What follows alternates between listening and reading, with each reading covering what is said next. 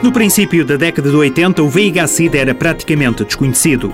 A expectativa de vida era reduzida. Após o diagnóstico, não excedia os 21 meses. O primeiro medicamento surgiu dois anos após o isolamento do vírus. Foi o ponto de partida na história da terapêutica.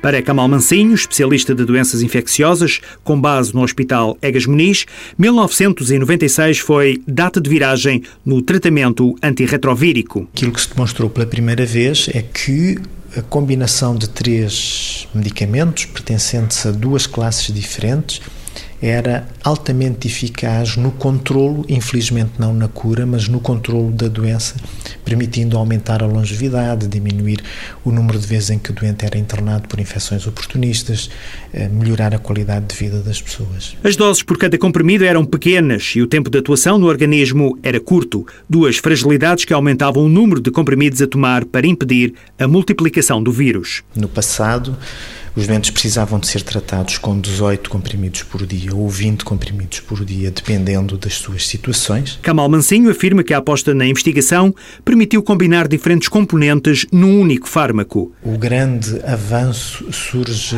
em 2006, quando três medicamentos pertencentes a duas classes diferentes passam a estar no mesmo comprimido. E pela primeira vez, nos países industrializados, passou a ser possível tratar um doente com infecção por VIH com um comprimido por dia, tomando de 24 em 24 horas. Os cerca de 30 anos de investimento na terapêutica resultaram no aumento da qualidade de vida, da autonomia e da longevidade dos seropositivos. Hoje, o VIH-Sida é uma doença prolongada e controlável.